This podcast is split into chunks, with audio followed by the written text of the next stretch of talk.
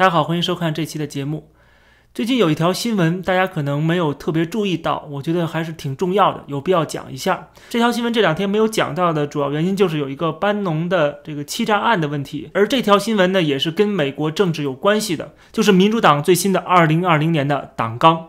这个党纲实际上，我觉得啊，针对中国问题的，该讲都讲到了啊，不管是香港问题啊，还是维吾尔的问题啊，啊，人权问题啊，这个呃盗窃这个知识产权的问题啊。呃，经济上的问题啊，安全上的问题啊，其实都讲到了。但是，当然这里边我也不满的地方，就是他这里边讲的浅尝辄止。比如说，他批评川普，说川普这个贸易战啊不对，但是他没有给出任何的比川普更好的办法啊。他说要联合全世界的国家一起对付中国，难道川普没有这么做吗？川普没有这么做，这蓬佩奥天天的全世界到处跑干嘛呢？对不对？不就是联合全世界各个国家吗？所以民主党党纲我并不是很满意，特别对中国这部分非常非常不满意啊。但是他该说的还是说到了啊，他的这个措辞比以前还是严厉了很多，特别特别是这一次他把一中原则给删除了啊。民主党党纲里边把一中原则给删除了，最主要的原因是什么呢？就是因为中美的这个冷战已经开始打响。民主党已经无力回天，他没有办法去把整个美国的民意、整个美国政坛的这个对中国的态度全部啊一百八十度扭转过来，他是没有这个能力做到。虽然很多的川普的脑残粉会这么认为啊，说这个民主党上台之后就完蛋了啊，当然这是一种政治上的宣传啊。我们作为理性判断、理性分析啊，还是那句话，如果不站队的话。我们知道这种话只是啊某一方的一个宣传而已啊，只是夸大的一种宣宣传。实际上，即使拜登当选了，他没有办法把整个的美国对华政策一百八十度扭转过来。那他也许会像他自己说的，会取消跟中国的贸易战里边的这个关税啊。但是他取消关税之后，他会做什么事情？大家都知道，他会恢复 TPP，就是这个跨太平洋的伙伴关系的协定啊。这个协定其实就是要围堵中国。啊，就是所有国家联合起来，然后把中国抛之在外啊，这就是最开始呃这个美国要做的事情啊，重返亚洲战略的其中的一部分。这个是川普上台之后，因为他走这个 American First 这个美国第一的原则啊，他没有签署这个东西，没有加入到这里边来。那么如果拜登当选的话，我们假设如果，那么当然他要恢复这个 TPP，这是毫无疑问的事情。那么 TPP 对中国来说仍然是一个非常大的威胁，虽然我们基本上满意。川普对中国的这种行为，但虽然我们认为这里边还是有一些随性，但是基本上川普的路线、川普的做法，我是基本认同的。民主党推出的党纲里边规定的这些内容啊，实际上我认为也是我同意的，也是我支持的。他因为他已经比过去更加的激进，或者说对中国的这个认知已经更加的清晰了啊。他把一中原则去掉，就是要恢复跟台湾的。邦交这个很容易理解，连中国共产党，连这个党媒他们都已经意识到了，发了一篇文章啊，批评说这个美国的民主党删除了一个中国的原则。我看到外交部的发言人赵立坚他说，一中原则是中美关系的基石。不好意思，现在就要打破这个基石，现在就是要否定一中原则。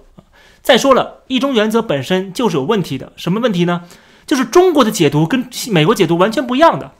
美国对一中原则什么解读呢？我们看到这个中美三个联合公报，美国从来就没有承认过台湾是中华人民共和国的一部分。大家去看这三个联合公报的英文版，它用的词是 acknowledge 和 recognize。recognize 实际上就是 acknowledge，acknowledge the existence。这个是呃这个 recognize 的一个英文解释，它就是一个认知，我知道，我知道这么回事了，我知道双方的态度是什么，双方的立场是什么，我知道了，我明白了啊，是这个意思。它并不是说我也这么认为。啊，我跟中国的这个观点立场是一致的，并没有这么说。而且美国从来没有对台湾的主权问题有个非常清晰的一个解释。所以实际上对美国来说，台湾就是主权未定论。不管现现实是谁来掌控啊，是哪个政府来掌控啊，或者说我现在承认哪个政府啊，这都不能说我认为台湾的主权归谁。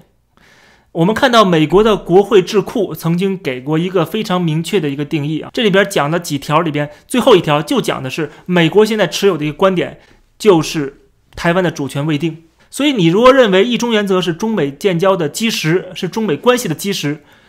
那么就有问题了啊，因为这个一中原则本身的解释，中文跟英文就是有差异的。比如说中美，也就是说中美在台湾问题上根本就没有达成一个非常一致的观点。双方根本就没有共同的一个立场，并没有啊，从来就没有过。那为什么双方要建交？为什么会欢迎中国加入世界贸易组织，会成为这个全球资本主义全球化的大家庭的一员呢？还是一个现实的政治考量，其实还是为了经济利益。当中国的这个制造业的吸引力没有那么大了，当中国的这个科技上面、军事上面都在挑战美国的时候，那么在现实主义的考量上面就会有转向。因为大家都是酒肉朋友，大家都是只是吃吃喝喝而已，你觉得会有什么情谊呢？因为双方没有一个基本的共识，根本在价值观上、在意识形态上面三观不合，说白了就是。啊，说白了，这双方的结合啊，这个夫妻两个人结婚就是一个为了利益啊，双方是为了利益而已啊。当这个利益已经不存在了，或者这个利益啊，这个弊大于利的时候，我当然要跟你离婚，当然要分开了，因为本身结婚就不是因为感情，是因为利益。同样的，中美关系也是这样啊，就是因为利益跟你结合的啊，同样也因为利益跟你分开。我们如果看台湾问题的话，就看得很清楚啊，本身就没有一个共识。没有一个真正的双方啊都认同的一个立场跟观点，这为什么就在昨天，川普又说了，说跟中国脱钩。川普说我们没有必要跟中国做生意啊，说这个中国如果对我们不好的话，我们就跟中国脱钩。这正好印证了我们之前的说法，就是这就是一个现实利益的一个反应，就是你能给我利益，我就继续跟你这个勾搭；如果你给不了利益，或者是我觉得你对我的利益有伤害，那我就跟你脱钩，就跟你拜拜。嗯就这么简单，因为我们本身结合就是因为利益，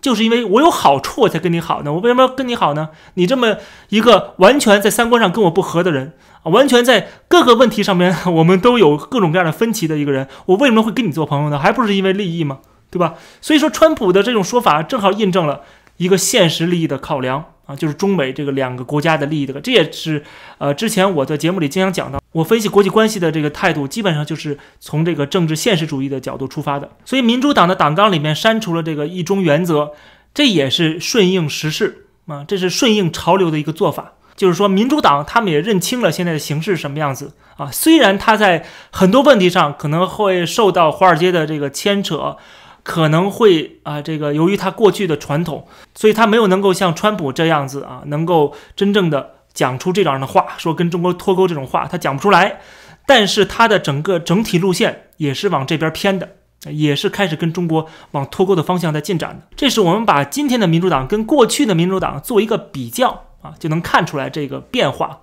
啊。